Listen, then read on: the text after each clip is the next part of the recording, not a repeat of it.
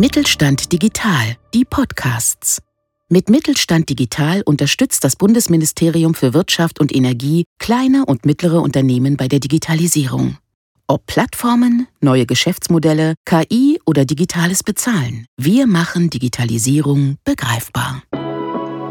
Herzlich willkommen bei DigiNews auf die Ohren, dem Podcast vom Mittelstand 4.0 Kompetenzzentrum E-Standards. Mein Name ist Jana Bär und ich leite hier die Öffentlichkeitsarbeit. Heute geht es weiter mit der Vorstellung unserer Standorte. Diesmal geht es um unseren Coworking Space in St. Augustin. Ich spreche dazu mit Alexander Schneider, der den Standort dort leitet.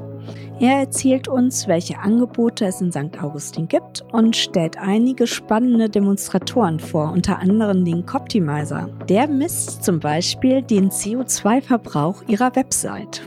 Sie können das gerne mal ausprobieren. Außerdem berichtet er vom Umzug in neuere, größere Räume und was das für Vorteile für Sie mitbringt. Auch spannend die Frage, wie am Coworking Space mit der derzeitigen Situation umgegangen wird und wie es nach Corona weitergeht. Bevor es jetzt aber hier losgeht, möchte ich noch ein Veranstaltungshighlight im Juni ankündigen. Und zwar nimmt das Kompetenzzentrum E-Standards wie auch schon im letzten Jahr am Digitaltag 2021 teil. Dazu haben wir am 16. Juni und auch am 18. Juni ein ganz tolles Programm rund um die Themen New Work und KI kreiert. So, und nun geht es los mit dem heutigen Podcast. Viel Spaß dabei.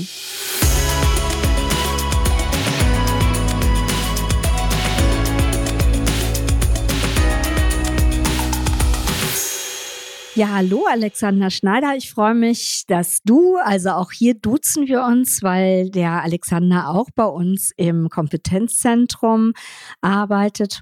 Und wie gesagt, ich freue mich sehr, dass du Zeit gefunden hast und dass wir einmal über den Coworking Space in St. Augustin sprechen. Wir im Kompetenzzentrum haben halt fünf Standorte und einer davon ist der in St. Augustin. Ja, Alex, stell dich doch einmal vor und erzähl mal, was ihr so in St. Augustin macht. Ja, vielen Dank, Jana. Also, mein Name ist Alexander Schneider und wir sind Partner im Kompetenzzentrum E-Standards und wir haben einen Coworking Space. Unsere Expertise ist vor allen Dingen die menschzentrierte Gestaltung von Informationssystemen. Was ist das? Ja, was wir machen, ist beispielsweise, äh, wir denken nicht aus Lösungen, sondern wir äh, analysieren erstmal, in welchem Umfeld auch diejenigen, die dann halt das System benutzen sollen, sich äh, bewegen. Was sind die Aufgaben, die sie äh, zu lösen haben? Und was sind auch Probleme, die uns dann die Menschen dann schildern? Und daraus entwickeln wir dann halt verschiedene Lösungen und das ist halt äh, ein anderer Ansatz als äh, wir machen ein Pflichtenheft, wo ganz viele Anforderungen aufgelistet sind und das erfahrungsgemäß nicht immer komplett alles abdeckt, was dann halt auch die Benutzer zur Lösung ihrer Aufgaben benötigen. Und unserer Erfahrung nach ist das auch dann halt eine äh, bessere Akzeptanz auch bei den Benutzern, wenn man so ein System dann einführt. Na, interessant. Entschuldigung, ich hatte dich ja gerade unterbrochen. Erzähl mal gerne weiter. Ja, kein Problem. Also, wie gesagt, menschzentrierte ähm, Gestaltung von Informationssystemen und ähm, da kann man halt äh, auch bei uns was äh, im Coworking Space drüber erleben. Wir haben auch eine Design Thinking Factory, wo man dann halt so nutzerzentrierte Workshops durchführen kann. Was wir halt auch noch machen, äh, wir haben eine miniaturisierte Industriestraße, wo Industriestandard-Hardware auch verwendet wird. Und das ähm, benutzen wir halt in verschiedenen Arten, beispielsweise sowohl um Prozessoptimierungen darstellen zu können, wie kann man auch Sensorik in so einen Prozess einbringen und ähm, aber auch halt unter dem Gesichtspunkt KI wie kann man datengetriebene Optimierung machen, was äh, für Datenquellen kann man wie anzapfen, was, äh, wie kann man die Daten speichern und dann weiterverarbeiten. Und das kann man sich angucken, also das kann man richtig ausprobieren? Oder ist das äh, jetzt nur Theorie? Oder wie kann man sich das genau vorstellen? Nee, diese äh, kleine Produktionsstraße, die produziert auch was und insofern äh, bewegt sich dann da auch was und wir äh, können dann halt auch Änderungen vornehmen. Man kann halt wirklich in Realität äh, erleben. Äh, man kann auch seine eigenen Daten mitbringen, die wir dann halt dann vor Ort erstmal analysieren könnten. Aber auch halt das Thema Nachhaltigkeit ist bei uns ein Schwerpunkt und da kann man dann halt auch anhand von verschiedenen Demonstratoren dann sehen, wie man, wie beispielsweise der CO2-Fußabdruck der Webseite des Unternehmens wäre oder halt auch, wie man strategisches Energiemanagement betreiben kann, was ist da wichtig, wie kann man das auch IT-gestützt im Unternehmen einsetzen. Das können wir dann alles auch dynamisch diskutieren, angepasst auf die Anforderungen des Unternehmens. Du hattest vorhin äh, von Design Thinking gesprochen. Was macht ihr da genau? Ja, Design Thinking ist unsere Abteilung, beschäftigt sich mit äh, diesem benutzerzentrierten Vorgehen und Design Thinking. Da gibt's verschiedene Methoden und Werkzeuge, wie man den ganzen Prozess von der Problemstellung bis zur Problemlösung unterstützen kann. Und das ist beispielsweise zum Thema äh, Innovation. Wie kann man Ideen generieren? Was könnten eigentlich innovative Lösungen überhaupt sein? Wie kann man Innovation ins Unternehmen bringen? Oder halt auch, äh, wie kann ich ein Produkt designen? Also wie kann beispielsweise eine Oberfläche aussehen? Äh, was könnte man daran ändern, um das benutzerfreundlicher zu machen? Das sind so zwei Beispiele. Was habt ihr denn sonst noch für Schwerpunkte?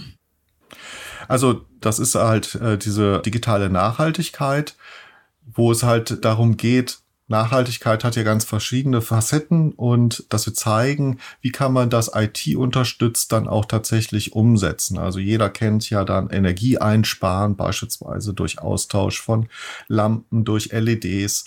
Und wir ähm, zeigen, wie man dann halt IT getrieben und das ist dann wieder diese datengetriebene Ansatz. Wie kann man dadurch Prozessverbesserungen machen? Das kann Einsparungen sein bei Rohmaterialien oder auch mit diesem strategischen Energiemanagement bis hin zu Ecodesign und zirkulärer Wertschöpfung, wo wir da auch was zeigen können und da unterstützen. Mhm. Ähm, du hattest jetzt vorhin schon von dieser Industriestraße gesprochen. Was gibt es sonst noch etwas, was man sich im Coworking Space in St. Augustin angucken kann? Also gibt es noch andere Demonstratoren oder ähnliches? Also wir sind ständig dabei, auch die äh, Demonstratorenlandschaft weiterzuentwickeln. Also wir haben auch noch von früheren Projekten haben wir da noch ähm, Demonstratoren, wo es darum geht, beispielsweise auch im Smart City Bereich Optimierungen durchzuführen, beispielsweise bei der Routenplanung und beim äh, Management von Abfalleimern, also Abfalleimer jetzt nicht äh, so das, was man so unterm Schreibtisch stehen hat, sondern so im industriellen Maßstab. Wie kann man da beispielsweise äh, Füllstände ablesen, was halt auch für einige Unternehmen äh, ganz interessant ist, auch in Kombination mit zirkulärer Wertschöpfung, wo man dann auch ganz äh, spannende Auswertungen und auch Geschäftsmodelle darstellen kann. Mhm. Ja, spannend. Jetzt ist das ja, glaube ich, wahrscheinlich während Corona ein bisschen schwieriger oder wie? Also gibt es auch Angebote, die man eben so nutzen kann, also jetzt virtuell, weil vorbeikommen ist im Augenblick ja noch immer schwer. Das ist halt im Augenblick alles eine sehr dynamische Situation und da ist es immer am besten dann auf uns zuzukommen. Und dann können wir ganz konkret zu dem Zeitpunkt gucken, was ist möglich. Und aber virtuell ist halt immer ein Treffen möglich, haben wir auch jetzt mit äh, verschiedenen Unternehmen schon gemacht. Und das ist, wenn man jetzt räumlich ein bisschen weiter auseinander ist, äh, ist das natürlich auch für beide Seiten Vorteil, dass man dann halt nicht den Reiseaufwand hat. Und trotzdem ist unsere Erfahrung, dass man da doch gut auch miteinander kommunizieren kann und sich gute Diskussionen und Gespräche entwickeln. Und wir freuen uns aber natürlich, wenn sich die ganze Situation wieder entspannt, dann auch wieder Gäste äh, begrüßen zu können. Und wir haben da auch, wir ziehen jetzt um in neue Räumlichkeiten. Und dann ist das alles ein bisschen äh, luftiger und die Umgebung ist noch ein bisschen kreativer. Also da freue ich mich drauf. Ach, schön. Genau, apropos Reisen, du hattest ja gesagt, es hat eben auch ein bisschen Vorteile gegenüber der Umwelt. Ich fände es toll, wenn du noch mal kurz etwas zu diesem Website-Projekt, also zum Coptimizer sagen würdest, wie der funktioniert und wo man den finden kann. Also was ist das genau? Also der Coptimizer, das ist eine, eine Wortzusammensetzung aus CO2 und Optimizer. Also da kann man dann sehen, äh, so versteckte CO2-Fußabdrücke, die man vielleicht gar nicht so auf dem Radar hat. Und zwar geht es darum, dass man dann halt seine Webseite analysieren lassen kann. Beispielsweise ist der Hoster, wird der mit ähm, regenerativer Energie betrieben oder halt auch wie groß ist die Seite. Und darüber kann man dann halt erkennen, in Abhängigkeit von den Abrufzahlen, wie viel CO2-Ausstoß man da eigentlich produziert. Und es gibt dann auch noch so verschiedene kleine Simulatoren, wo man Einstellungen ändern kann, um dann halt zu sehen, was könnte man da auch einsparen, wenn man jetzt beispielsweise die Seitengröße ist ja so ein klassisches Beispiel reduziert oder wie, äh, äh wie sich das auswirken würde, wenn man jetzt den Hoster zu einem grünen Hoster wechseln würde, was das für eine Auswirkung auf den CO2-Fußabdruck hat. Und das Ganze finde ich deshalb spannend, weil daraus halt man auch schön äh, Ideen generieren kann, wo sind eigentlich noch so versteckte CO2 Fußabdrücke, die man gar nicht so präsent hat, die aber trotzdem eine schöne Auswirkung haben können. Und gerade halt das Thema Nachhaltigkeit und CO2 wird ja immer relevanter. Ja, und wo findet man den Coptimizer? Ja, den findet man auf der Homepage von unserem Kompetenzzentrum und da kann man den dann ganz einfach erreichen und ja, herzliche Einladung an alle Hörer. Ja, und einfach seine Domain mal probeweise eingeben. Du hattest jetzt vorhin schon gesagt, ihr zieht um.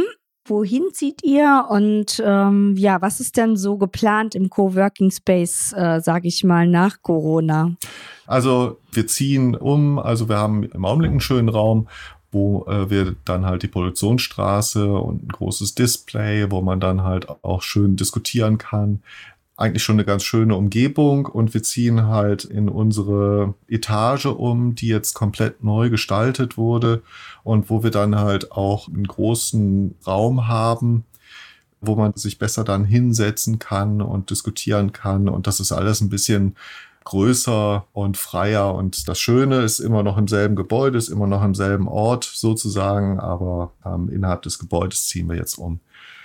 Nach Corona ist es eine schöne Umgebung, um halt auch die verschiedenen anderen Aspekte, ich hatte die Design Thinking äh, Factory angesprochen, dass man da halt auch schöne Synergien nutzen kann. Da freue ich mich drauf. Ja. Ja, dann sind wir jetzt schon fast am Ende angelangt. Ich habe immer so eine letzte Frage und zwar lautet die, welcher Aspekt ist so für dich der wichtigste, warum kleine und mittelständische Unternehmen digitalisieren sollten? Also ich denke, gerade für kleine und mittelständische Unternehmen ist es wichtig, auch Vertrauen zu gewinnen und wir sind halt auch Menschen, die offen sind und, und sollte man äh, gerne ansprechen, wenn man auch Fragen hat, die vielleicht aus seiner eigenen Perspektive gar nicht so groß sein könnten oder halt man sollte auch keine Angst haben, uns anzusprechen, was manchmal so durchkommt, so ein Kompetenzzentrum, der Begriff hört sich so so groß an und keine Scheu haben, uns anzusprechen. Und das, was halt oft rauskommt, ist halt, man glaubt, dass, dass die eigenen Probleme so einzigartig sind. Und wir aber mit unserer Erfahrung von allen Kollegen im, äh, im Kompetenzzentrum können da gut unterstützen, weil wir halt auch eine breite Vielfalt von Situationen kennengelernt haben und können da gute Tipps geben. Und die Digitalisierung, also weg vom auch Papier hin zu Prozessen, die digital unterstützt werden, gerade im Hinblick auf Lieferketten beispielsweise. Das wird immer stärker kommen. Auch kleinere Unternehmen müssen anbindbar sein, anschlussfähig sein an äh, Lieferketten auch mit größeren Unternehmen. Und deshalb ist das ganz wichtig, äh, dass man da auch Zeit investiert. Mhm. Ja, das finde ich auch nochmal gut, dass du das gesagt hast, weil wir ja jetzt, sag ich mal, nicht nur Veranstaltungen haben oder unsere Demonstratoren, sondern wie der Alexander schon vorhin gesagt hat, eben auch Unternehmensbesuche im Augenblick virtuell. Aber wir machen auch eben gerne Praxisprojekte mit ihnen und ja, das fand ich jetzt auch nochmal gut, dass du das gesagt hast, dass jedes Problem oder jede Herausforderung eben einfach individuell ist und auch nie zu klein sein kann, weil jeder kleine Schritt eben auch schon ein super guter Schritt in die richtige Richtung ist. Ja, Alexander, ich danke dir für deine Zeit und du hast jetzt das Schlusswort. Ja, Vielen Dank äh, für die Möglichkeit, hier den Podcast zu machen und ähm, ich wünsche allen Hörern einen wunderbaren Tag und noch eine schöne Restwoche. Machen Sie es gut, bleiben ja. Sie gesund. Da schließe ich mich an.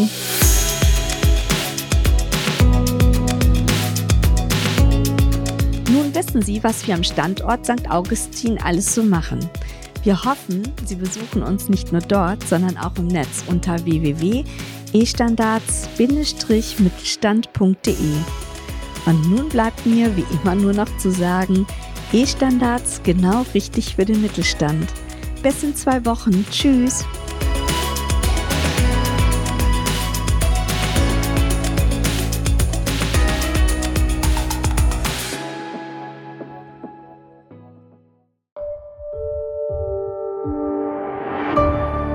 Sie hörten eine Folge der Mittelstand Digital Podcasts. Mit Mittelstand Digital unterstützt das Bundesministerium für Wirtschaft und Energie kleine und mittlere Unternehmen bei der Digitalisierung.